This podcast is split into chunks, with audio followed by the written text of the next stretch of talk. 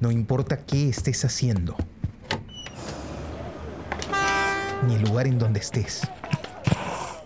Ponte los audífonos. Y acompáñanos en este viaje por el mundo de la imagen en movimiento.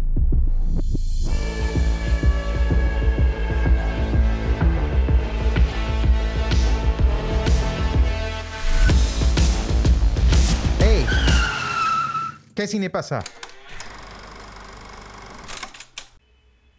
¿Qué tal amigos? Bienvenidos a este nuevo episodio del podcast ¿Qué cine pasa? El podcast donde hablamos de películas que acabamos de ver. Nos gusta decir que están en caliente para nosotros. Los saluda su amigo Carlos de la Torre Paredes. Me acompañan Jesús Alvarado. Hola Carlos, Jonathan, ¿cómo están? Y Johnny Alba. Hola Carlos Jesús, qué gusto. ¿Qué tal amigos? Bueno, el día de hoy vamos a hablar de una película que eligió Johnny eh, es una película que, yo vi hace bastantes años, ha sido un gusto volver a verla. Se trata de ya la clásica, me parece, Mar Adentro de Alejandro Amenábar, el director chileno-español, ¿verdad? Coméntanos un poco. Alejandro nació en Chile, eh, pero su madre es española, así que vivió en España y tiene la doble nacionalidad, ¿no? Pero sí, tiene... Es un director muy interesante para mí. Eh, muy interesante. Lo elegí porque este, me parecía que era una forma de entrar a este mundo de a este mundo del cine eh, español de Amenábar con esta película. Yo, muchos deben conocer a Alejandro Amenábar por una película más comercial que hizo en Estados Unidos que se llama Los Otros, que fue muy exitosa en ese momento y, y probablemente sea su mejor película, donde actúa Nicole Kidman y y en donde Amenábar se mueve en sus, en sus anchas en su mejor este en su mejor versión, que es, que es suspenso, terror o suspenso, ¿no? Ese tipo de cine que es un poquito más.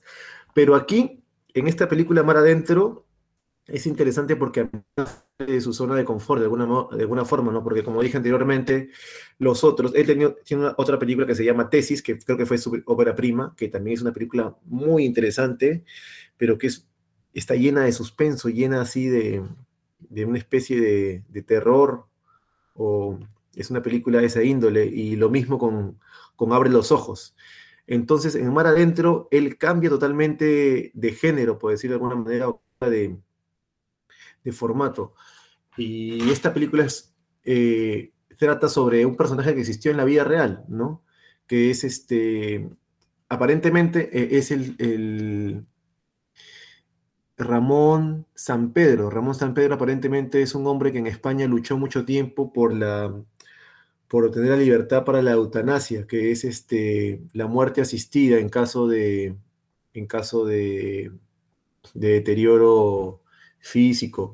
Entonces eso fue muy polémico en, en, la época en la que vivió este personaje, que, a ver, déjame darle una mirada a esto.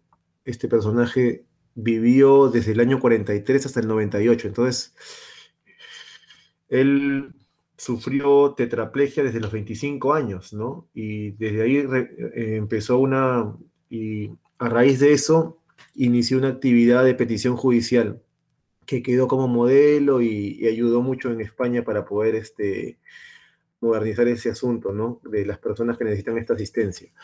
Y la película retrata de una forma elegante su vida, ¿no? Y, y, su lucha, más que nada, su lucha, no su vida, sino su lucha ante este dilema, que es este, un dilema tan profundo para el ser como es la muerte, ¿no? Y, tan lleno de, de ambigüedad eh, ética en el punto de vista de saber hasta qué punto está correcto lo que él pide y estas cosas, ¿no? Que en su tiempo, que ahora tal vez lo entendamos mejor en nuestros días, pero pues, que en ese tiempo, en, entre los 80s y los 90, fue muy polémico y que probablemente él haya sido uno de los pioneros en este tema, ¿no? Ahora, eso es el personaje que retrata a Menar, pero la obra es muy interesante por el, porque, como le dije antes, es la primera vez que Amenábar sale de su zona de confort y lo hace de una forma extraordinaria, ¿no? Me parece que tiene muchas... Está centrada en la historia, obviamente, pero está, está...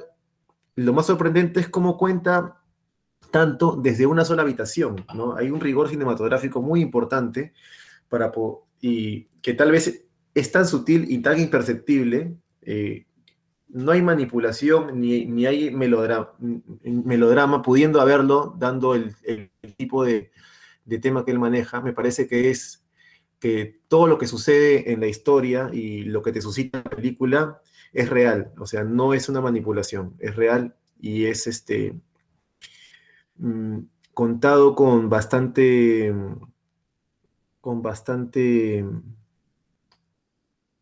bastante verdad, ¿no? Bastante sinceridad, sin, sin tratar de dar, de mostrar más de lo que es. Y eso es algo que es bastante difícil de lograr teniendo, teniendo en cuenta lo que tú estás contando, ¿no?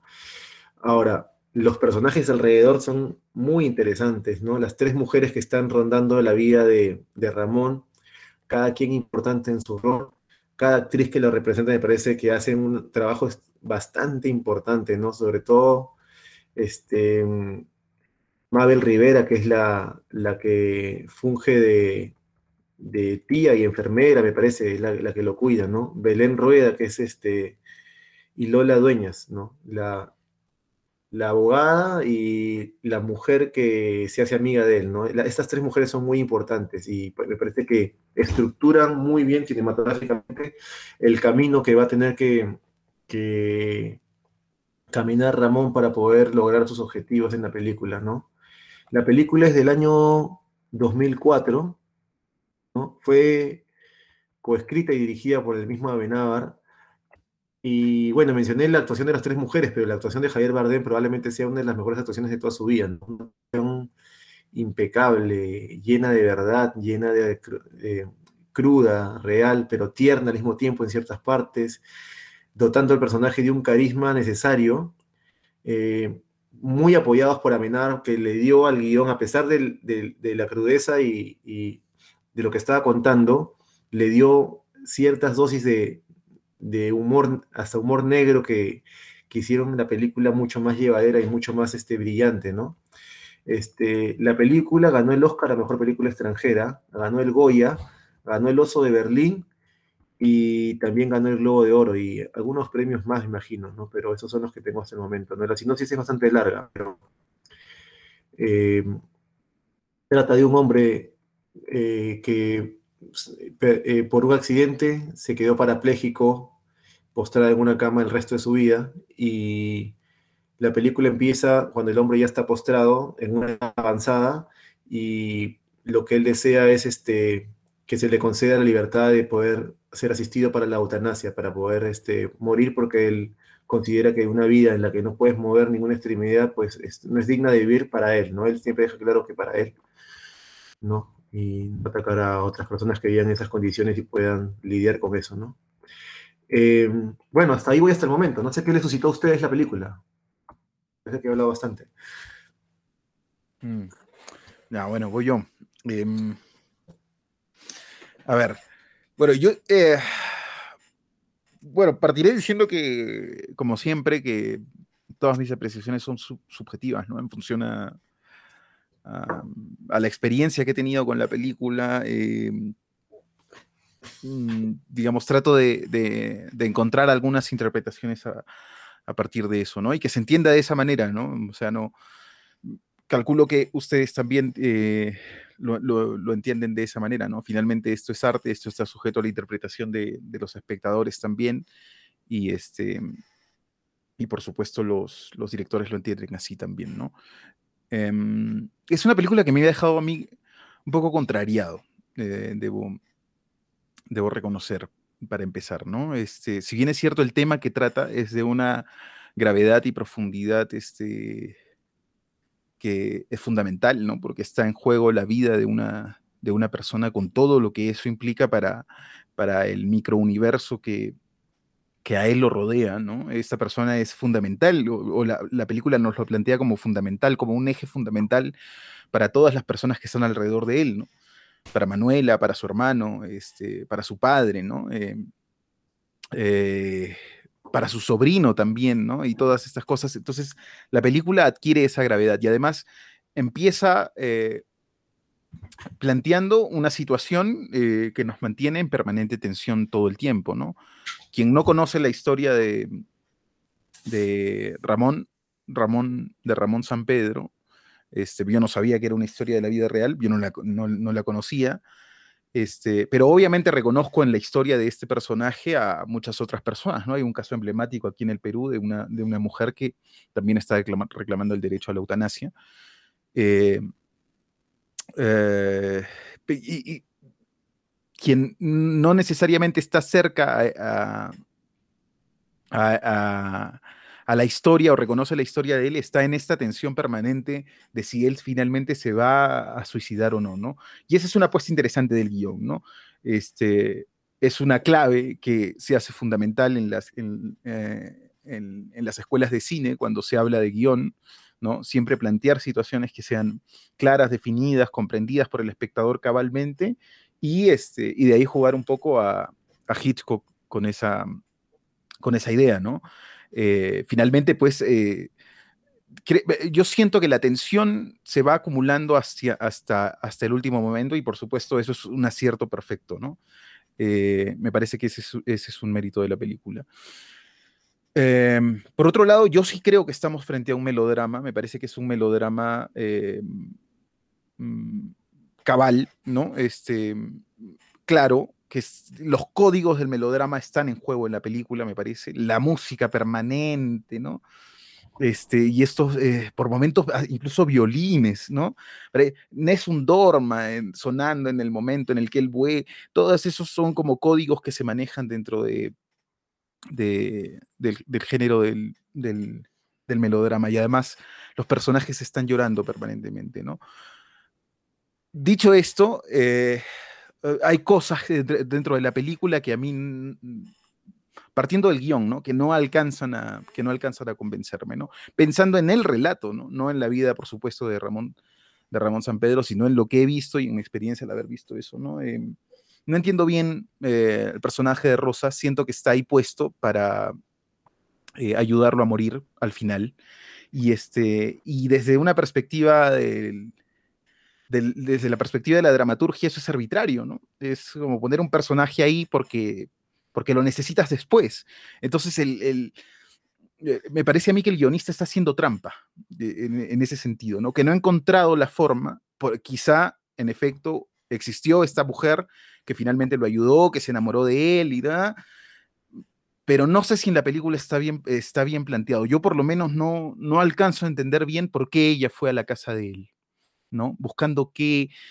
Eh, por otro lado, la película también, o sea, tiene tantos personajes y va abriendo como eh, pequeñas subtramas de estos personajes que alcanzamos a ver, este, que, claro, el tiempo no, es, no alcanza como para eh, sumergirnos en el... en las acciones o en el porqué de las acciones de determinados personajes, ¿no? Pienso en Rosa, por ejemplo, ¿no? Entiendo a Julia, ¿no? Entiendo a Julia, entiendo su necesidad de acercarse a él, porque ella está eh, poniendo en juego algo que, a ella misma le, le, interesa, ¿no? Pero no entiendo a Rosa si no es para la última escena, ¿no? En la que finalmente ella es quien lo ayuda a, morir. Pero, pero esa costura se ve, ¿no? Se ve y, este... Y, me parece que eso eh, tiene como consecuencia que, el espectador se termine divorciando un poco del relato, ¿no? Que entienda un poco que, bueno, que, que, que, en cierta forma hay una suerte de, que en las películas lo hay, de, manipulación, pero cuando el espectador lo entiende y lo siente, como a mí me ha pasado, este, pues no, no sé. Mm, ya, eh, eh, te niegas al, ya, ya no sigues la historia, ¿no? Le sueltas la mano al director y, bueno, la, historia sigue su camino y ya el espectador está permanentemente dudando de aquello, de aquello que está viendo. Ya lo está cuestionando todo, ¿no?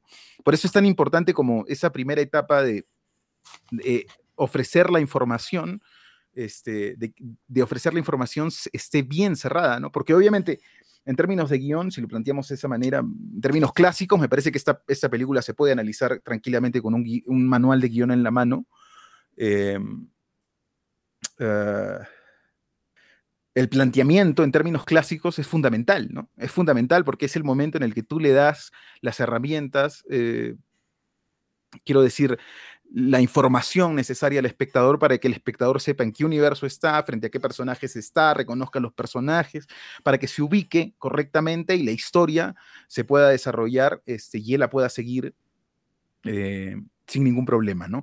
Entonces, eh, desde esa perspectiva, el dar la información de una manera dramatizada, correctamente dramatizada, digamos, es decir, en contextos que le permitan eh, entender al espectador que no necesariamente el director está, está o, pone en, en, boca del personaje un diálogo para que el espectador lo escuche. Ese es el problema, ¿no? Cuando el espectador siente que el guionista o el director está poniendo un diálogo en boca de un personaje para que tú te enteres de algo, para que el espectador se entere de algo, pues ahí se ven las grietas, ¿no? Y yo siento que también tiene ese problema al inicio, este, al inicio de la película, ¿no?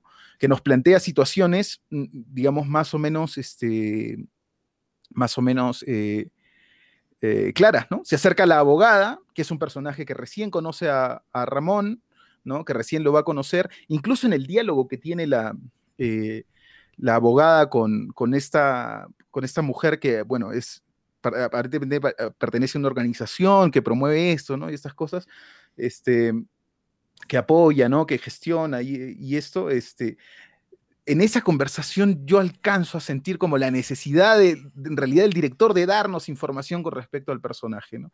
Y en el primer acercamiento que tiene, es como una, como una suerte encuesta, ¿no? Que le hace la, es como un, como un, cuestionario ¿no? que le plantea. Y que, claro, está dentro de un contexto, entonces nosotros medio que lo aceptamos.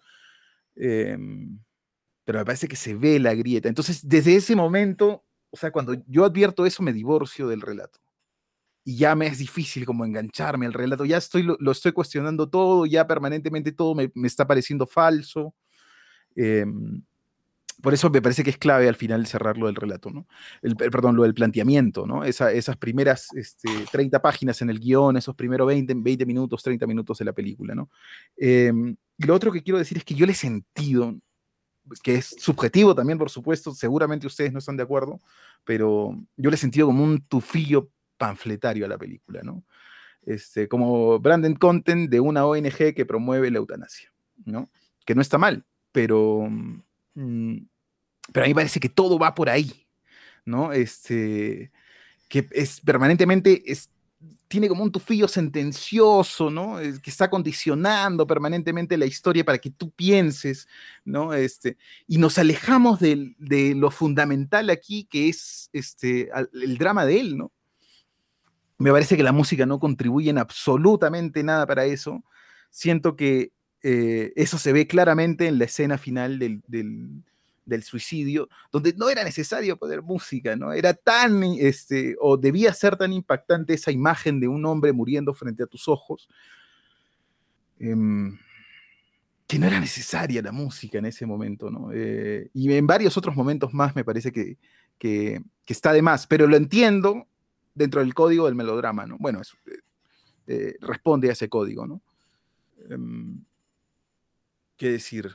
Y bueno, para cerrar esta, esta, esta fase y darle pase a Carlos, lo único que diré es que la escena, la, escena que más me gustó y que me parece que está sacada de la película y que podría ser un corto, este, es la escena de la conversación con el cura, ¿no? Que me parece que es este, que está muy bien planteada esa escena, ¿no? Está muy bien, llega el cura, ¿no? Intentan subirlo, hubiera sido un fracaso absoluto si es que el cura lograba subir y conversaba con él en su habitación. No, la forma en la que está planteada esa escena es este, es genial, ¿no? Eh, y me parece que ahí toca teclas distintas, este, tonos distintos y un código distinto el, eh, eh, el director, ¿no? Este, no sé, es como estas escenas que son tan redondas que, que siendo parte de algo, como que se desdibujan, ¿no? Este, y se caen, no sé. Yo, yo vería solo esa escena y, bueno, y, resulta muy divertida, ¿no? Eh, bueno, Carlos, no sé, ¿qué te pareció? Sí, efectivamente, es una gran escena la que comentas. Y, bueno, tienes razón, estoy de acuerdo respecto a que estas costuras se notan ¿no? permanentemente en la película.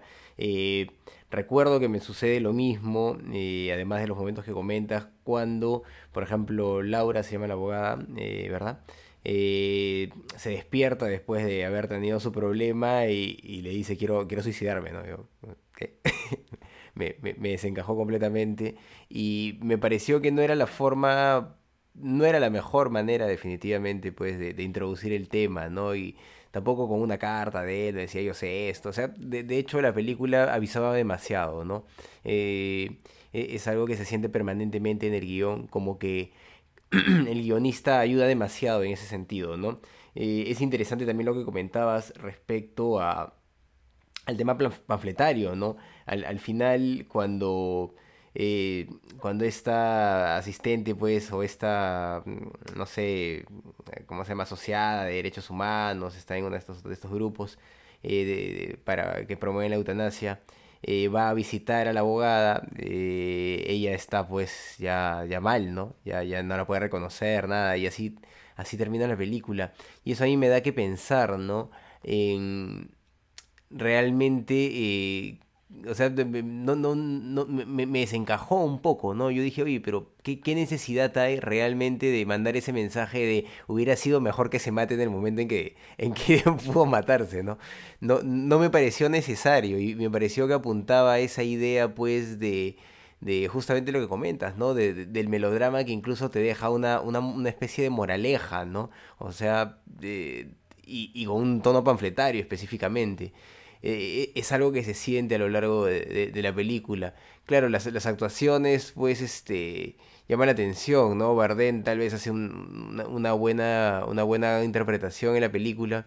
Sin embargo, pues sí se ve, se, se ven estas costuras, ¿no? Y el tema de la música también es algo que permanentemente eh, eh, irrumpe sin, sin, sin mayor sin mayor relevancia, ¿no? No, no, no, no es necesaria en muchos momentos. O, tal, ¿qué, qué habrá sido, no?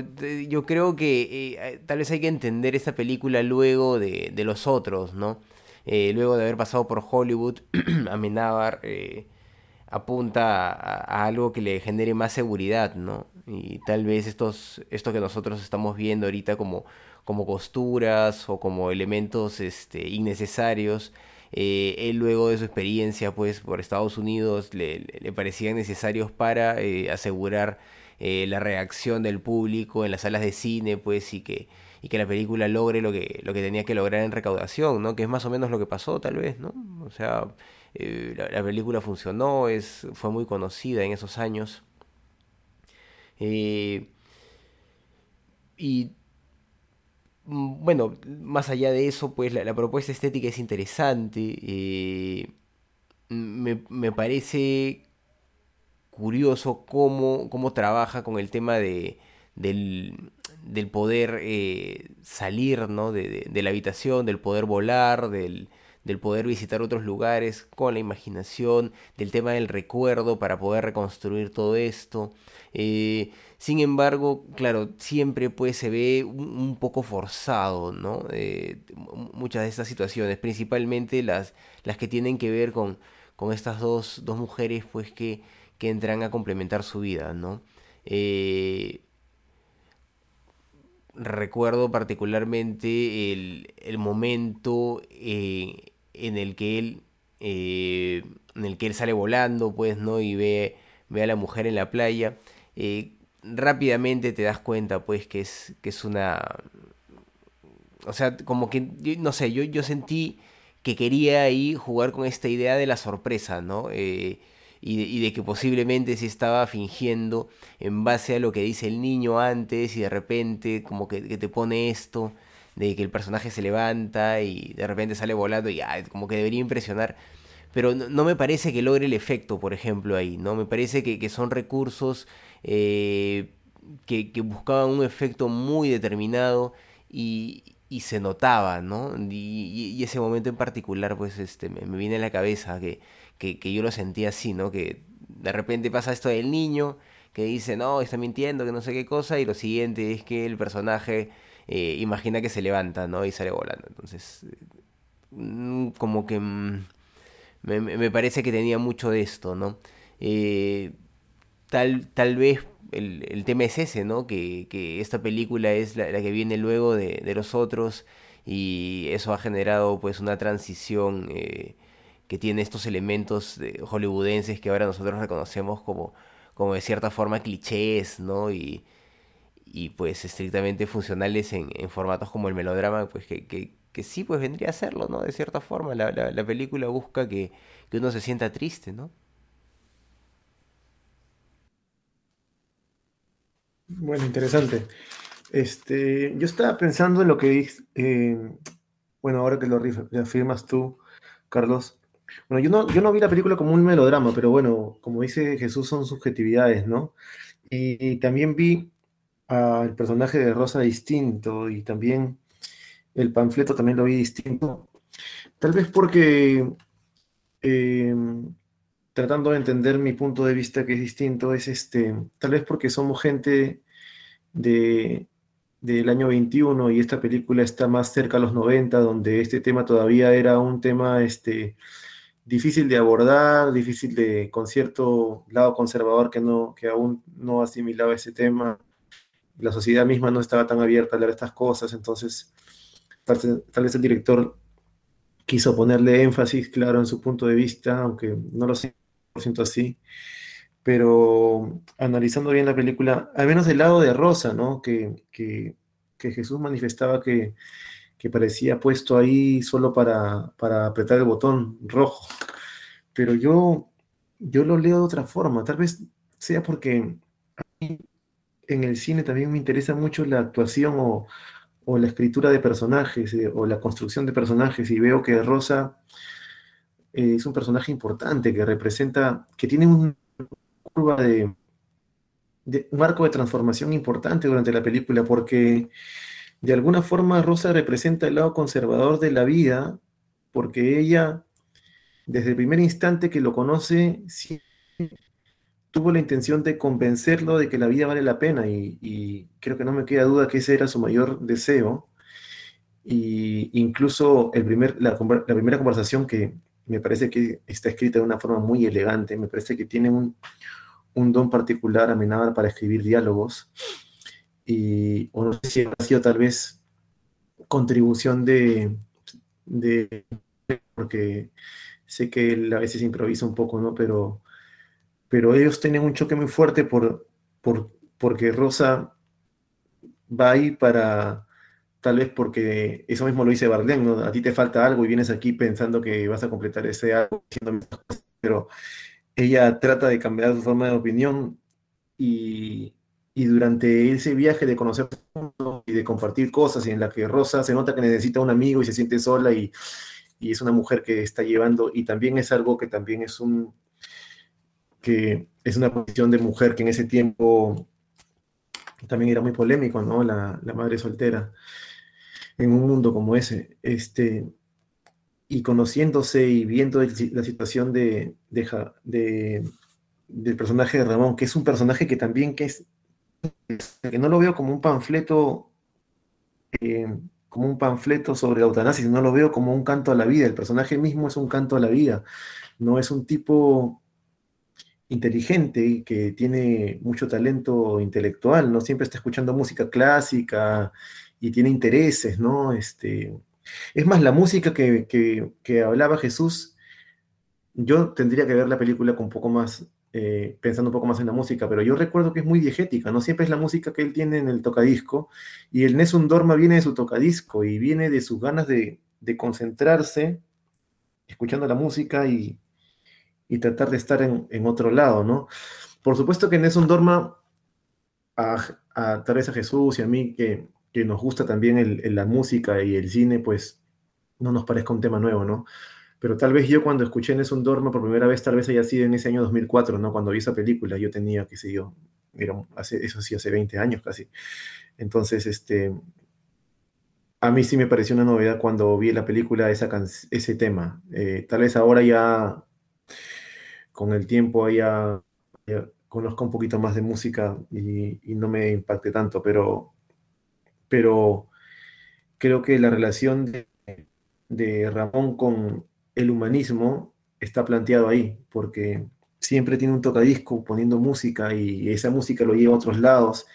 Y me parece que, a pesar de los clichés que puedan haber sentido ustedes, me parece que la, escena está narrada de una forma elegante, ¿no? Eh, veo el plano, el plano de las dos puertas, eh, que es muy de John Ford, pero John Ford siempre lo hace en otro contexto, ¿no? John Ford lo hace eh, en, en esta película clásica donde John Wayne deja su casa y se va, parte en la última escena y está el pórtico, ¿no? Y todo el desierto de Texas atrás. Y en esta, en esta escena de eh, Bardem está en un callejón y parte de un callejón, corriendo de un callejón y la cámara lo sigue prácticamente, no cámara en mano, pero lo sigue. Él mueve la mesa y, queda esta ventana, ¿no? Con este doble plano de dos puertas que es muy... A mí me evocó mucho a, John Ford y me pareció y, narrado en un solo plano, porque él no va, un director más vulgar podría hacer varios planos, ¿no? Él se levanta de la cama, no, él narra todo en un solo plano, con la música de fondo, y luego vuela. Me parece que es una elegancia bastante... Eh, eh, eh, estoy hablando del punto de vista visual, ¿no? Ya creo que ustedes se han centrado un poco más en el guion. En el guion hacía esa aclaración sobre Rosa porque era mi, mi, punto de vista, ¿no? Es bastante validero que, que haya presentido como que, que, solo apretó un botón, pero creo que Rosa no solo representa el, el, el, punto de la sociedad conservadora de ese tiempo, y más bien Julia, la actriz Belén Ruida, esta, esta actriz que era la abogada, de mente más abierta, que prácticamente estaba de acuerdo con la libertad de tomar esta decisión y nunca estuvo en duda y se manifestó para ayudarlo, ella es la que retrocede. Entonces, ahí creo que el director lo que hace es lo que, porque claro, sería muy fácil que justamente la abogada sea la que lo ayuda a morir, porque es una mujer letrada, que probablemente tenga la mente más abierta, que comprenda más la situación, bla, bla, bla, y todo eso. Pero al final la vida te muestra que no, que el discernimiento y la claridad ante las cosas, de lo correcto a lo correcto, porque nunca se sabe qué es lo correcto, pero no, no, tiene que estar siempre de, de, ciertos lados. Entonces, ante una decisión como esta, y Julia también tiene un viaje en su arco de transformación. Cada personaje tiene su propia historia. Es como una novela. Y englobar una especie de novela en un guion es muy difícil. Yo creo que lo hace muy bien personaje. Incluso la posición del, del, tío este, ¿no? Que nunca va a entender la posición de, de Bardem. Y en verdad hay gente así que nunca va a entender esa posición. Y, y yo lo respeto porque sí, o sea, hasta, hasta siento empatía con el tío, a pesar que Bardem lo ve como un ignorante, ¿no? y se lo dice en, en un arranque me parece, me parece, que es su hermano mayor. Su hermano mayor, sí. Eh, es un arranque de furia y lo ve como un ignorante, ¿no? Pero me parece que cada personaje construye la situación. Él construye la situación desde los personajes. Y cada personaje tiene su, su, su estética visual también, ¿no?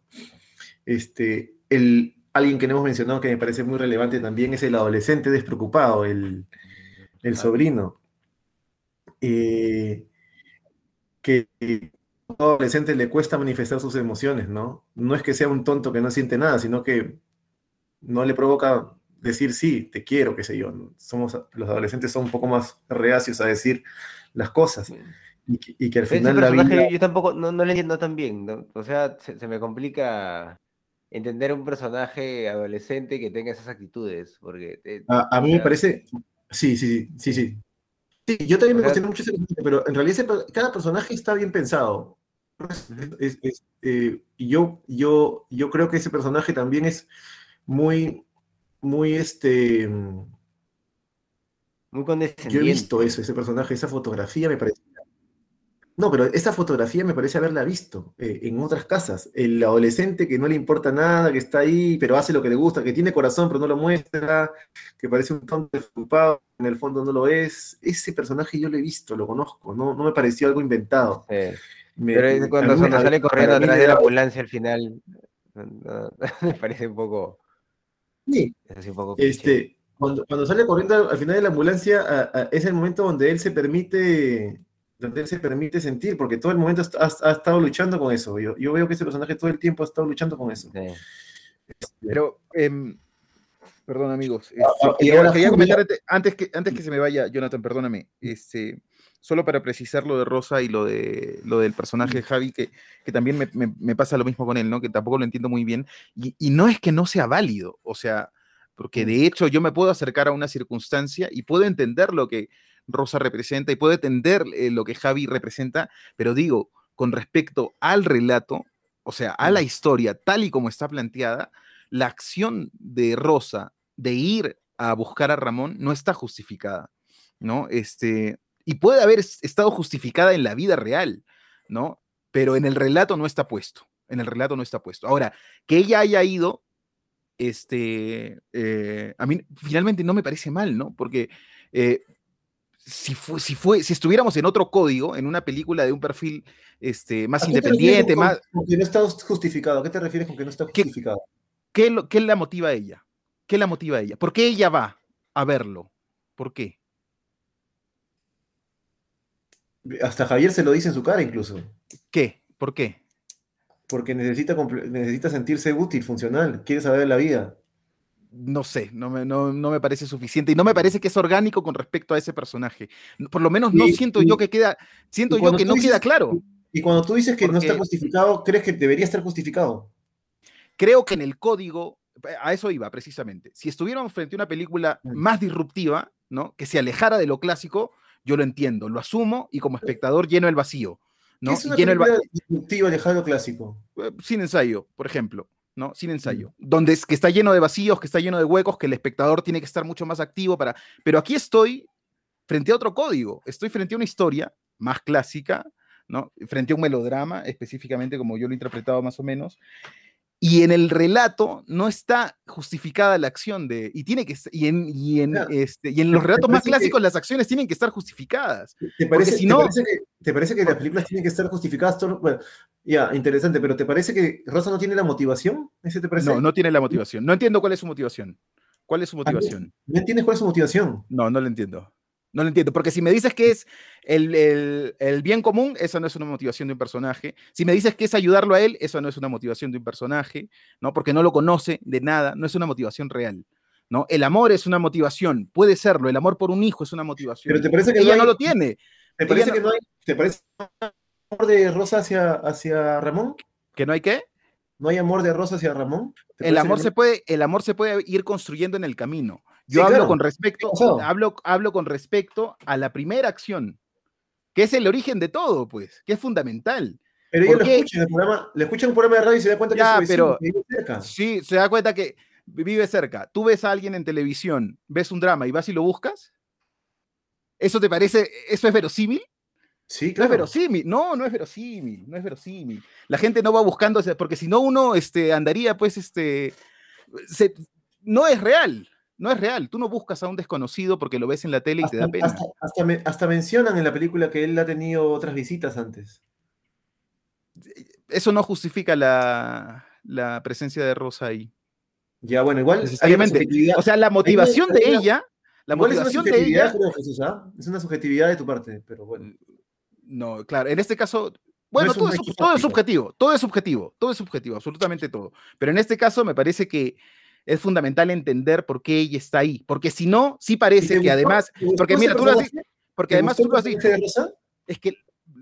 A ver, espérate. Además tú lo has dicho. Porque el personaje no está solamente para apretar el botón, como he dicho yo, sino también para, también para representar lo conservador. Ya, para eso está el personaje.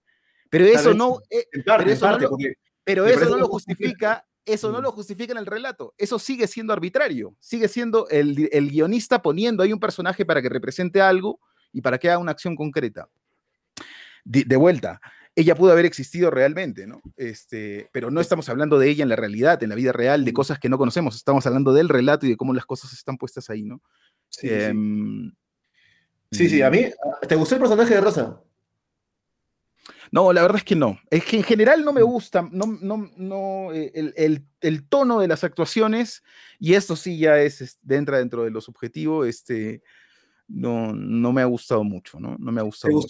¿No te gustó la actuación de Javier Bardem? No, no me gustó mucho. No me gustó mucho. Pero bueno, eso es, eso es relativo, ¿no? Eso es relativo. No podría darte mayores referencias. La, actuación de Mabel Rivera? De, de, Julia. de la tía. No. me parece que eh, todo el tiempo están compungidos, pues es que es un melodrama, ¿no? Pero hay que entenderlo desde ahí. ¿La actuación, Carlos, de Javier Bardem? Bardem, bueno, ahí yo lo había visto antes en, ¿cómo se llama? No Country for Old Men y lo, bueno, lo, comparo con eso, que son las dos películas donde he visto a Bardem. Me parece interesante que haya representado el rol, ¿no? Sí, o sea, mm, gesticula bien. O sea, mm, me parece que modula bien su voz. No, no, no, no, no, no es que haga un mal papel, ¿no? No, no me parece que haga un mal papel, pero tampoco me parece que. O sea, no, no, no, no sé si es que sea solo con, con su actuación que. No, no, no va por ahí, sino que yo, yo creo que el mismo director eh, al- le, le baja a la película al ponerle tantas cosas, al, al, al no dejar que, que los personajes se desarrollen solos, ¿no? O como ¿Sabes, dice- sabes, y Carlos? Jesús, Esta, esta película, esta ¿Qué otro- película, en ¿Qué ese sentido, ha interpretado mejor esta- este papel, crees tú? ¿Cómo, cómo? en, en ese sentido, en ese sentido, en ese sentido, esta película me recuerda este, a las últimas de Christopher Nolan, ¿no? Donde, o sea, parece, da la sensación de que te quiere ganar por acumulación, ¿no? Por acumulación de recursos y por recursos grandilocuentes, ¿no? Y te quiere, y claro, genera sorpresas, pero son sorpresas mínimas cuya potencia es este, eh, no llega al nivel que, que al director le hubiera, eh, le hubiera gustado, porque precisamente todo el tiempo está en el, en- eh, como en el mismo código de emoción, ¿no? La vez pasada Jonathan hablaba acertadamente de este principio de contraste y afinidad, y todo el tiempo el director está afinando, todo el tiempo está afinando, ¿no? Casi no hay Yo- contrastes en la Yo, película, ¿no? yo no estoy, yo no estoy de acuerdo. Y yo, yo creo que, bueno, pero igual. Bueno, si la yo- música, la música afina permanentemente yo- con el yo- melodrama. Yo, yo creo, yo, creo que, yo creo que los personajes todos contras- contrastan entre ellos directamente. Pero bueno, bueno, eh, eh, igual, igual es, un gusto, eh, es, un- es una cuestión de gustos, ¿no? Tal vez no les gustó la película. Pero No, no, no, a mí no es que no me ha, a mí me ha agradado, ¿ah? Sino que, o sea, yo sí lo siento muy, la siento muy matemática la película. O sea, la siento muy, muy de fórmula. Mm. Sí, sí, puede ser. No, no, no. O sea, yo Que no está también mal, ¿no? esa percepción. huevas.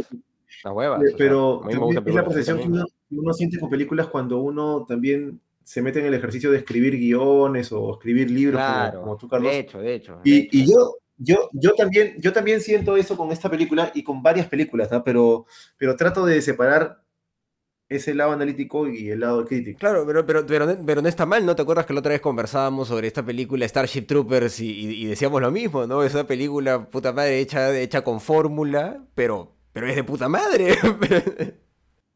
O, o Terminator 2, por ejemplo, a pesar que es un, es Claro. un guion armado, es mejor que los guiones armados de otros lados. Pues los, el guion Claro, siempre es un no guion no- armado. No hay ¿no? problema, ¿no? No hay problema Sí. con eso, ¿no?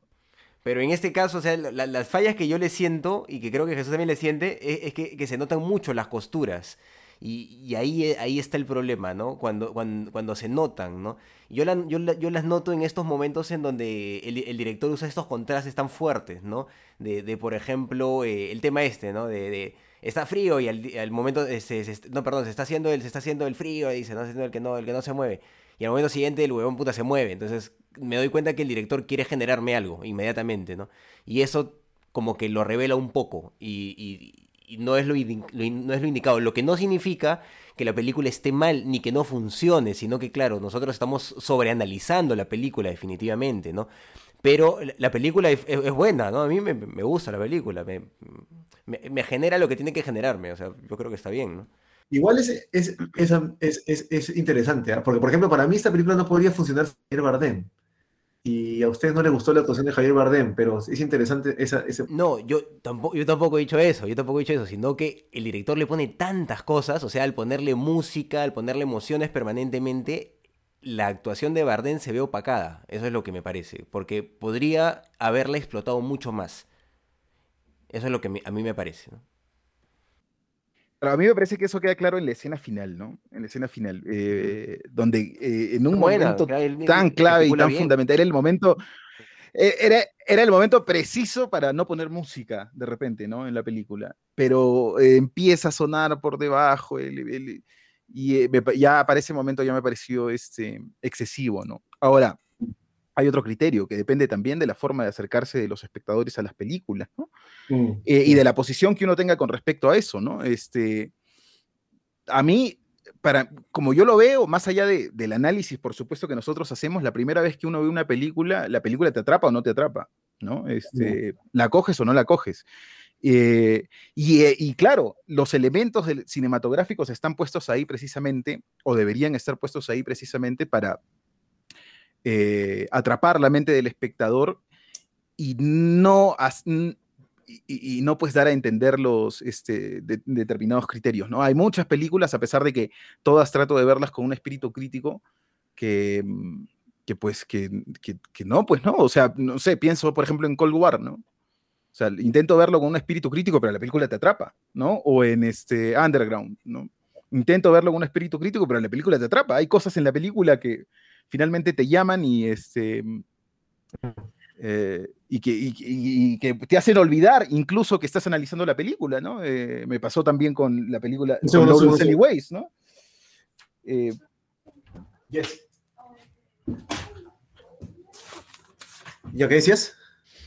Que, bueno, me pasó también con Lawrence Anyways, ¿no? Que le comentaba a Carlos, bueno, todavía no, Jonathan, no, no, no, no nos acompañabas en esa época, pero yo empecé, como empiezo casi todas las películas, con mi cuadernito al costado, anotando cosas, y a los 20 minutos ya, a pesar de que ya había visto la película antes, este, a los 20 minutos ya, ya había dejado de anotar, ¿no? Este, pero bueno, todo eso está dentro de, dentro de lo subjetivo, ¿no? Este, digamos, como para dar, darle una vuelta eh, a las cosas, diría que siguiendo más o menos la lógica de lo que dice Carlos, que todo lo que hemos dicho no significa necesariamente que la película, ya lo dijo Carlos bien, que la película no funcione. No, no es una película que probablemente yo escogería ver, este, pero si me la encuentro, como me la he encontrado ahora, eh, pues intento disfrutarla también y me parece que, este, que la historia en sí misma del personaje tiene una fuerza y una potencia, ¿no? O sea, que lo que está en juego dentro de la película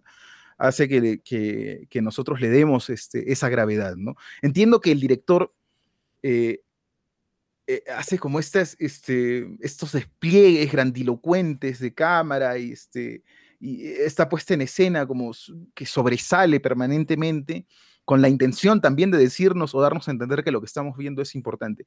Yo no sé si es necesario, este, la verdad, toda esa, toda esa grandilocuencia, ¿no? Eh, eh, aquí sí, de verdad, esto ya es como, como más subjetivo, ¿no? Eh, de repente hubiera preferido una, una, puesta en escena distinta, pero más allá de eso, debo decir que yo he estado en una situación no similar a la del personaje definitivamente, pero cuando mi mamá estuvo en la clínica durante los 20 días, este, yo me planteé muchas de las cosas que el personaje se planteó, ¿no? Este, buscar personas, qué hacer en un país donde la eutanasia no está permitida, cómo este, asumir eh, una situación de dolor intolerable para un ser tan querido como, mi mamá, ¿no? Y todas esas cosas rondaban por mi mente mientras yo la acompañaba en la clínica, ¿no? Entonces, esta película definitivamente, eh, la temática pues encaja directamente con esas emociones y me han permitido como revivirlas, ¿no? Eh, y este, y, eso es, es, un acierto, ¿no? Eso es un acierto de la película también, que plantea el tema, que se atreve a plantearlo y que, bueno, este, puede ser funcional desde, desde esa perspectiva, ¿no? Eso no quita que hayan recursos que, que están avisados, ¿no? por ejemplo, el momento en el que, ahora mismo recuerdo, el momento en el que se, eh, se la, eh, Julia se entera de la forma en la que él este, quedó eh, tetrapléjico. Y es, es, un recurso absolutamente ilustrativo, ¿no? O sea, es un flashback y nos muestra exactamente cómo fue, ¿no? Este, es una ilustración eso, ¿no? Y, no está mal, pero este... Yo creo que... Yo creo pero, es, un, pero, es, un, recurso estereotípico, ¿no? Pero ese flash, o en el caso de los, los flashbacks acá, ese flashback era también una forma de ver cómo era ese joven, ese hombre joven, saludable, para contrarrestarlo con el hombre que está, para comprender un poco más la situación, ¿no? Yo justifico más ese, ese flashback de lo que... Pero ya lo muestra con, las fotos, pues, ¿no? Claro, las fotos eran suficientes para eso, ¿no? Mm. Sí, y... Sí, bueno, tal vez, ese, es un tema, sí, puede ser, puede ser. Eh, puede ser. a, mí me parece ese flashback me, gustó al menos, ¿no?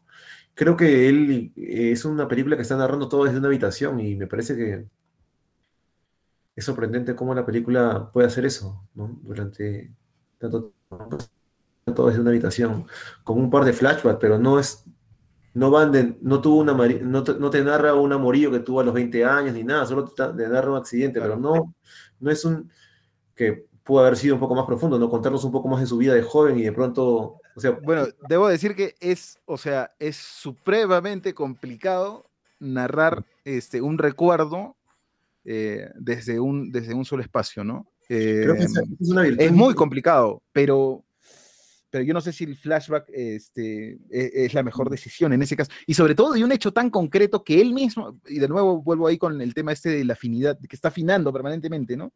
Está reafirmando permanentemente, porque el personaje lo, perdón, Julia lo lee la carta, o el personaje se lo cuenta, el personaje se lo cuenta, el personaje se lo está contando a Julia, y lo estamos viendo. eh, y está sonando música atrás. Mm. Entonces es mucho, muchas capas, demasiadas capas, entonces este se vuelve meloso, ¿no? O por lo menos yo lo siento así. Mm, sí, sí, tú te, a ti te gusta un cine un poco más eh, austero, en ese sentido. No tan barroco, ¿no? Eh, bueno, claro, sí, sí, quizá esa sea este, una buena definición, ¿no? Me parece que es muy barroco, muy, es una película muy barroca. Que no, a mí no me, a mí no me hace Este, ruido siempre las películas barrocas, algunas sí, pero algunas no. Que, eh, eh, pero, mm, O sea, yo no, O sea, un melodrama, para mí un melodrama es Titanic, por ejemplo, ¿no? O sea, que se no, mueve- bueno, las películas de Almodóvar también son melodramas, las películas de Almodóvar Sí. también son melodramas, Sí, y no está mal, pero, es otra cosa. Es negativo en ese caso. No, no es negativo. Almodóvar son piezas maestras, creo yo. no es negativo, lo ves desde esa perspectiva y lo entiendes en ese código. ¿no? Claro. Este, pero claro, en Almodóvar hay una propuesta este, cinematográfica que sí es como, como capital, ¿no? Que, que sí es fundamental y que la traduce este, estéticamente, plásticamente, incluso eh, eh, Almodóvar, ¿no? Esa película no, no hay una propuesta tan clara desde, desde, desde lo estético, ¿no? Es como más bien eh, bueno, yo, yo siento un, po- un poco más este, un poco más tradicional, ¿no? Desde esa perspectiva. Esta Em, película y las películas de, de, de, de Amenábar son en ese tono, pero Amenábar hace más suspense que películas dramáticas, hace más suspense. Y esa es una de las películas donde él sale de su zona de confort y me parece que lo hace bien. Me parece sutil la película, no tan melodramática, pero eso es una percepción, ¿no? Sí. Me parece que para contar algo que pudo haber sido mucho más, más, más así, me parece que él lo cuenta. Bueno, bien, hace ¿no? poco vimos este, una película de, eh, de un joven que no está en una situación parecida a la de él, pero que está, este, no sé si recuerdan, Historia Mundana. Em, Eh, sí, sí, sí. es otro vi. código, es Es otro código, código, sí. es, es absolutamente, este, y están, y, y se, se entiende igual, me parece, este, sí la necesidad de todas esas capas, la, Sí, pero es una la profundidad, narrada, narrada en otro contexto, en otro la- contexto, en otro contexto del tiempo. Se entiende la profundidad. Porque la- Ramón es un hombre que vivió en los, en los, en los, en los 80s, esa situación. bueno, pero ese es el acercamiento del director, ¿no? Es el acercamiento Mm. del director. O sea, quizá Ramón hubiera visto esta ¿A ti te película. gustó más la otra película Hagamos, que esta? hagamos- hagamos el, el ejercicio este, Mm. metafísico de que Ramón ve esta película y la ve y dice, no, no era así. No, no fue Sí, así. Es un acercamiento cinematográfico del director, desde su perspectiva. Otro director, este, pienso que Kiarostami lo hubiera hecho desde de una forma absoluta o radicalmente distinta, ¿no? Sí, tal vez. sí. Em, O sea, porque finalmente los temas son temas, ¿no? La, la- la eutanasia, el drama de la muerte, de estar cerca de la muerte es un tema. Pero yo creo que el cine debería pero- eh, eh, el, cine, el cine debería tener los dos puntos de vista, ¿no? Un punto de vista como el de este director que vimos y también el otro, los dos enriquecen Bueno, el cine. No, todo no el- podría haber solo Todo enriquece el cine, ¿no? La, la No, humanidad, la humanidad, hay películas que hay películas que la empobrecen el cine, pero esta de acá La- yo creo que sí le enriquece. la humanidad es rica porque, este, porque hay diversas perspectivas, diversas formas No, de no, el no mundo. todo, no todo- y no todo este, enriquece, no todo enriquece el cine, creo yo. O sea, hay películas que enriquecen también, pero yo creo que esta película, estas dos versiones del, del mismo tema, siendo tan distintas, deben estar las dos, ¿no? O sea, el, el- el- creo que hay, eh, mira, claro, eh, creo que eso es mira, un- y escúchame, una cosa, una última cosa, creo que son dos puntos de vista distintos. Yo creo que Amenábar quiere hacer un canto a la vida de un hombre que era un hombre vigoroso y el otro chico es distinto, de- distinta temática. ¿Cuál sería la temática de la otra, de, de la otra película? No es un canto Pero- a la vida. A ver, no, un canto a la vida. un canto a la vida, este, se puede hacer desde otra perspectiva. O sea, no necesariamente usando toda esa cantidad de música. Ah, sí, pero. Toda esa cantidad. No, es que ese es, que ese es el kit del asunto. Pero son No, temas distintos, porque la otra película, la otra película es un tema distinto. No, está bien, está bien, está bien, pero tú estás hablando del canto a la vida, ¿no? Has dicho, Sí. el can- esta película es un canto a la vida. Lo que yo digo es, un es un canto a la vida, lo que yo digo es, un canto a la vida también se puede hacer sin tanta música, sin tantos movimientos de cámara, sin tanto llanto y sin tantas de esas cosas. Pero ¿cuántos no hay tantos movimientos de cámara? Yo- Hay un montón de movimientos de cámara. Yo he visto, no- bueno, no sé, no sé, pero yo eh, siento esa grandilocuencia en la puesta en escena. En la puesta en escena. Más allá de los movimientos de cámara, sí siento Pero como, Grandilocuencia es eh, underground, ¿no? perdóname, Grandilocuencia y barroco sería underground. Esta película no me parece grandilocuente ni barroca, a mí. Pero son puntos de vista, ¿no? sí, no sé, no sé. Grandilocuente y Son- barroco sería Almodóvar, pero bueno. Sí, no sé, no sé. O sea, al, final, el problema son los términos, ¿no? Mm. En cierta forma sí, ¿no? Podría ser. Definamos qué es barroco, ya, y vámonos hasta, no sé. Este, no es lo fundamental, no es lo fundamental en este momento, ¿no? Este, pienso que eh, finalmente tenemos como miradas distintas de la película. Sí, sí, sí. Y, y ya está. Así, eh, la diversidad es lo más importante, ¿no? No solamente de autores, sino también de espectadores. Hay cine para todos y hay espectadores para todos los cines. Sí, sí, sí. Sí, sí, totalmente. Pero- película. Pero decir que es fleto la película me parece un poco excesivo, pero igual son No, puntos de vista. Claro, pero eh, en, en cierto sentido, ¿no? O sea, se refuerza en el- Mucho- mí, mucha pasión. Claro, no, final, no, pero eh, mira, ve- perdóname, Carlos, que hay una posición perdóname, política. perdóname, Carlos, voy a, ser, voy a ser preciso, voy a ser preciso con lo que he dicho, ¿no? Para que no quede sentado lo que Jonathan está diciendo que yo. Yo lo que he dicho es que he sentido en la película un tufillo panfletario. Yo no he dicho que la película es un panfleto, necesariamente. Que podría serlo, ¿ah? Pero yo lo que he dicho es que he sentido en la película un tufillo panfletario. Perdón, Carlos. Sí, no, bueno, solo era comentar eso. Pero aún así es una película interesante, pues que hemos visto, yo creo que todos hemos disfrutado de alguna forma y nos está generando, miren, esta, e- e- esta galorada discusión sobre ella, que es también interesante, ¿no? Es una película que, que ha traído puntos eh, en desencuentro y eso es, eso es bastante, bastante interesante también para poder analizarla. Como les comentaba, es una película que de todas maneras estamos sobreanalizando, ¿no? Eh, funcionó bien en su momento, recuerdo que estuvo de moda, no, no sé si, si la llegaste a ver tú en esas épocas, Jesús, pero en 2004, 2005 eh, estaba muy de moda Mar Adentro. Eh, y yo, re- yo la recuerdo por partes, recuerdo que este, también, no- o sea, la, la vi y, pues la he vuelto a ver ahora, ¿no? Me, me- llamó la atención volverla a ver, porque sí recordaba que, hablaban bastante de ella pero yo no la recordaba bien, o sea, no recordaba bien qué pasaba. Recordaba que eh, algunas escenas y eso, ¿no? Eh, recordaba la escena del cura, por ejemplo, esa escena sí la recordaba. Pero, po- porque es, muy llamativa, ¿no? Pero después no, no, casi, casi se me había olvidado la película.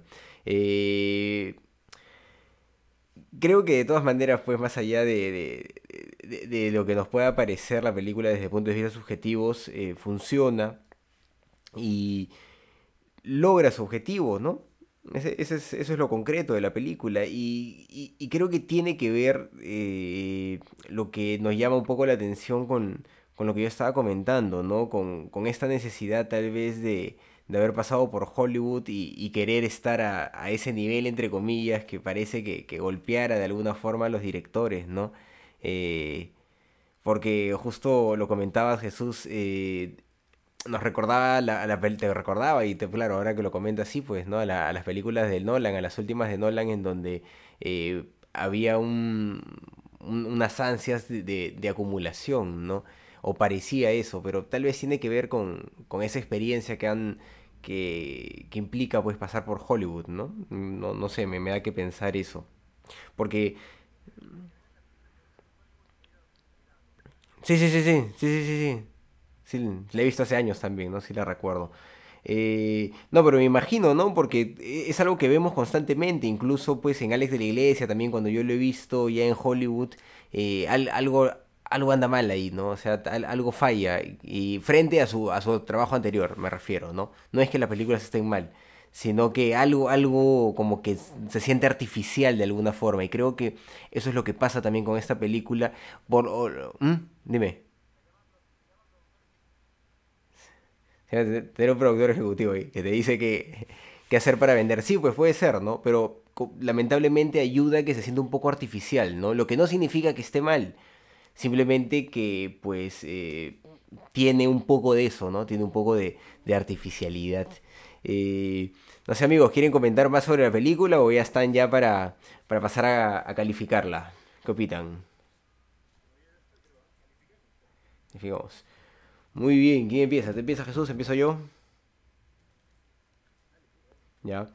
Bueno, es una película que eh, no me ha desagradado, es una película que me ha llamado la atención definitivamente. Eh, el tema es un tema interesante por cómo lo aborda y por todo lo que nos lleva a pensar, ¿no? Eh, tú comentabas, Jesús, que, que pues de, alguna forma te había traído a la memoria pues momentos que habías pasado. Eh, creo que en ese sentido la película conecta, ¿no? Con, las personas, con todos, ¿no? Incluso eh, con alguien, pues, que, no ha pasado por una circunstancia particularmente parecida a esa, que, soy yo, ¿no? Eh, no, no, no, no, le he pasado, pero aún así me, dio que pensar la película, ¿no? Respecto a esa circunstancia y pues respecto a lo, a lo, que podría pasar en la vida, ¿no? Es, es interesante por ese lado.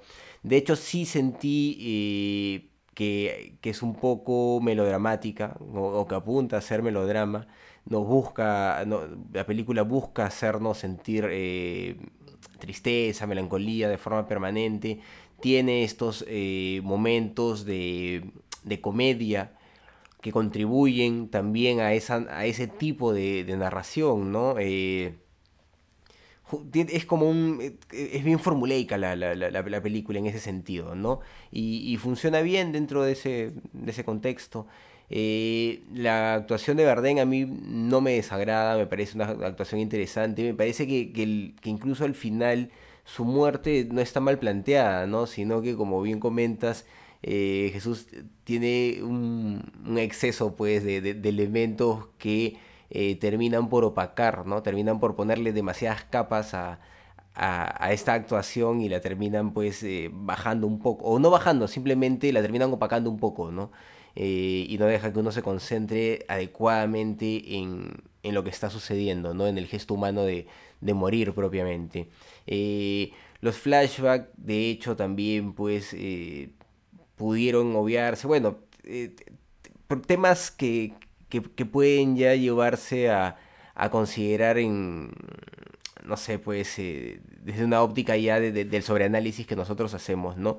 En sí la película me parece que funciona, eh, tiene un buen arco, hay presencia de personajes que de hecho eh, se nota o, da la impresión pues de que, de que se les empuja de alguna forma a hacer ciertas cosas o que están colocados ahí por razones específicas como Rosa, como la misma abogada para mí, ¿no? Eh, el, momento luego de que tiene el accidente y despierta y, dice, oye, yo lo he pensado y quiero matarme también. A mí me, no, me gustó que se planteara de esa forma, que luego este, rápidamente mandaran una carta donde dijeran, sí, te he contratado porque tú tienes lo mismo, tú también tienes una enfermedad degenerativa me parece que hay otras formas de comunicar eso en los guiones eh, y, creo que esas cositas se sienten, ¿no? Eh, recursos muy utilizados, por ejemplo, la del, la del sobrino, pues corriendo atrás de la ambulancia, me pareció innecesaria, ¿no? Y, bueno, y, hay, hay, más, más, un poco, hay más de esto, ¿no?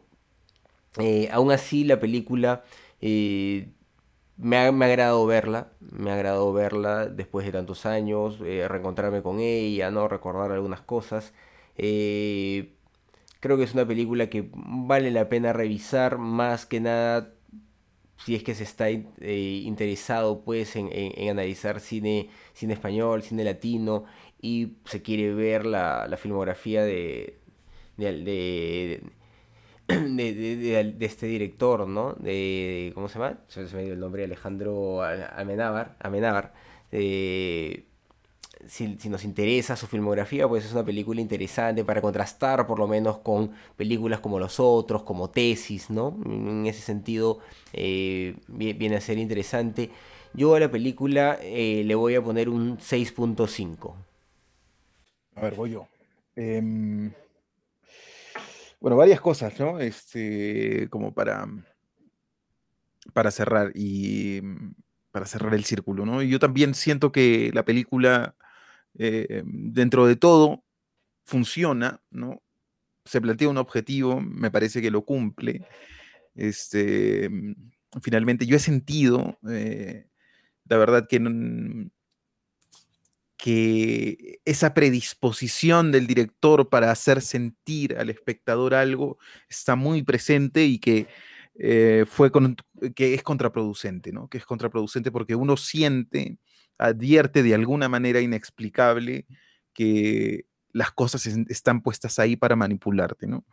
Em, y de, vuelta, ¿no? Em, si eso ocurre durante los primeros 20, 30 minutos de la película, en los que se te está planteando la información para que tú entiendas a los personajes, sus motivaciones, este, entiendas claramente el conflicto.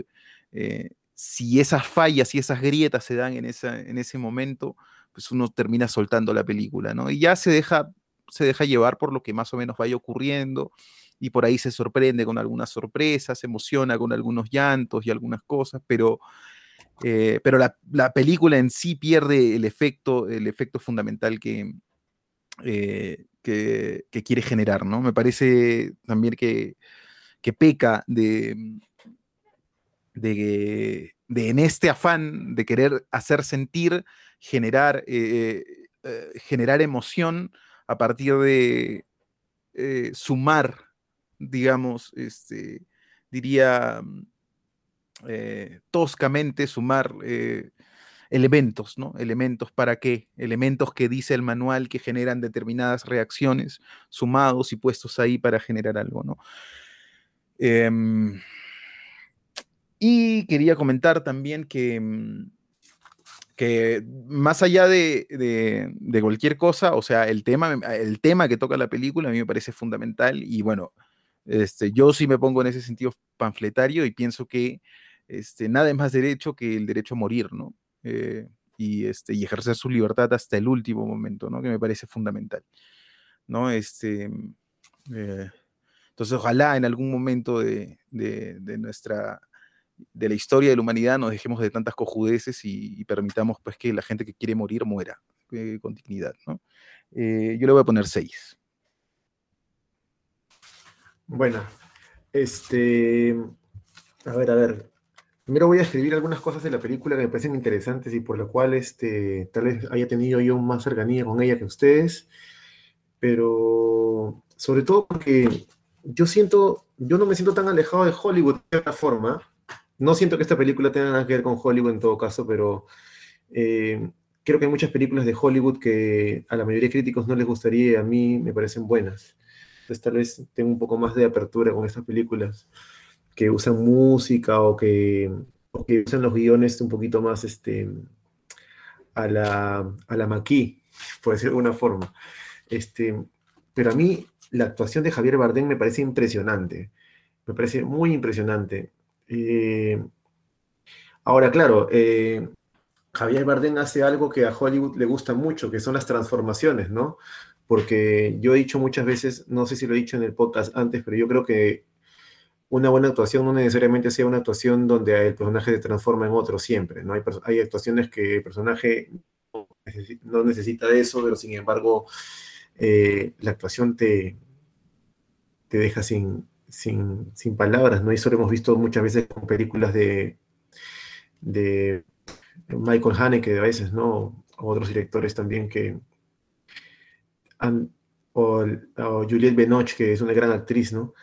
Pero sin embargo, eso no quita que también este tipo de, interpretaciones sean sorprendentes, ¿no? Este, a mí me gustaría alguna vez trabajar con un actor así de esa índole, ¿no? Que, tenga ese poder de convencimiento. Me pareció muy difícil. Hay una película, por ejemplo, El Joker, que, que, yo vi que no me gustó mucho la película en realidad, porque me parece que el guion era repetitivo, o sea, repetía muchas cosas que ya la misma, la misma película cinematográficamente te las había dicho.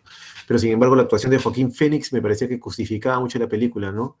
Ahora, en esta película más aún veo actuaciones increíbles, o sea, actuaciones eh, de las tres actrices, sobre todo de la, de la tía, ¿no? Este, que es una actriz muy reconocida eh, en España, ¿no? En la, en la cuñada, en la cuñada mi cuñada, perdón, Mabela, Mabela Rivera. Y hay una escena también de, Javier Bardem donde a mí me... Porque es muy difícil como director tratar de... Tratar de de que el espectador sienta empatía con que cuál es realmente el problema de alguien que está parapléjico, ¿no? Porque claro, lo puedes ver en la pantalla, pero hasta qué punto te identificas con ese tipo de vida, ¿no? De repente si un solo día sin moverte y es un infierno, ¿no? Hemos tenido la cuarentena, bueno, ahora aquí en, en Melbourne, estoy en cuarentena, por ejemplo, ¿no? Y la gente por no poder salir a comprar pan se está volviendo loco, ¿no? Entonces, ¿hasta qué punto es tan difícil el hecho de no poder moverse, ¿no? donde está Julia durmiendo en la habitación de lado y parece que Julia se levanta y se desmaya y, se ve la impotencia del personaje de, Ramón cuando no puede hacer nada para ayudarla y está solamente a unos, a unos metros de ella, ¿no? Esa escena me parece muy, muy impactante. Este, y, la, y la forma en la, que, en la que Javier Bardem la interpreta me parece muy, muy impactante. Luego, eh, los aciertos cinematográficos, me parece que hay mucho cine en esta película. Cómo poder narrar una historia desde una habitación eh, igual que la otra que vimos, ¿no? La película coreana, en la cual también narraba mucho desde una habitación, era. Pero en otra película también te mostraba otros entornos de la, de, y iba con los personajes a otros lados, ¿no? En esta hay un poco menos de eso, pero es muy interesante, ¿no? Entonces, y a mí me gustó mucho la música, a, diferencia de... Por eso esa es la, subjetividad que hay con las películas, ¿no? Porque la música y, el montaje eh, que a uno les puede gustar, a otros tal vez no. El, montajista de aquí es un montajista que me parece muy bueno en realidad. Este, Iván Aleo. Entonces son subjetividades. ¿no? Yo a esta película le voy a poner un 8. Este, es una película que a mí... Que si yo pudiera tener la capacidad de alguna vez de escribir algo, algo así o hacer un guion así, podría morirme tranquilo, ¿no? A pesar de lo meloso que pueda ser o qué sé yo, pero yo no creo que sea fácil hacer una película o un guion de esta manera, a pesar de que no, eh, a pesar de las críticas, yo creo que es una, una obra que, que destaca, ¿no? Como guionista y como cineasta, no es una obra simple, ¿no? Y hasta ahí voy. Jonathan, más o menos como para seguir la línea de lo que estás diciendo, yo a lo largo de toda, la, de toda esta conversación con ustedes he estado pensando en formas de plantear ese tema, ¿no? De formas de plantear ese asunto. Y por supuesto que es, este, que es clamorosamente complicado, ¿no? O sea, no es sencillo.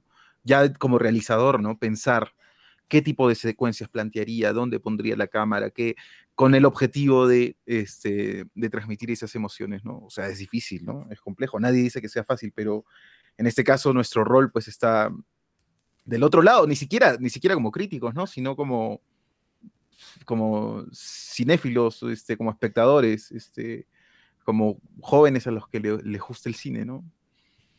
Ya no tan jóvenes. Ya no tan jóvenes, sí, es cierto.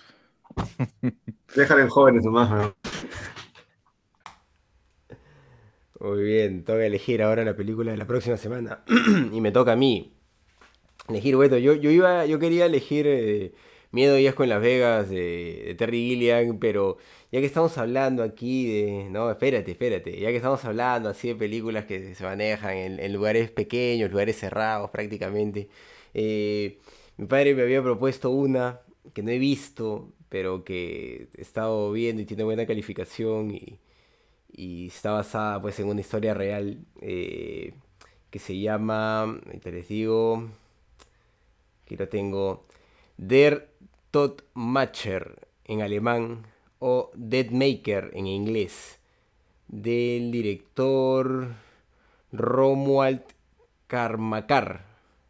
Es del 1995. Es una película basada en una historia real, como les comenté, de un asesino en serie del que se tomaron unas, unas notas, ¿no? Eh, se le hizo un análisis, no sé si judicial, una pericia psicológica, algo se le hizo, se tomaron unas notas y a partir de estas notas eh, se construyó esta película. ¿no? Y según lo que dicen, no- casi no se modificó nada. Así que esa es la que voy a proponer. Der Todmatcher o Deadmaker. Ya para la siguiente será Miedo Días con Las Vegas y, y tenemos nuestro, nuestro trip. Genial. Genial. Muy bien, amigos. Quedamos con esa. Quedamos, amigos. Muy bien, eso ha sido todo por hoy en este su programa de ¿Qué cine pasa? Hemos sido sus amigos Carlos de la Torre, Jesús Alvarado y Johnny Alba. Hasta una próxima. Gracias.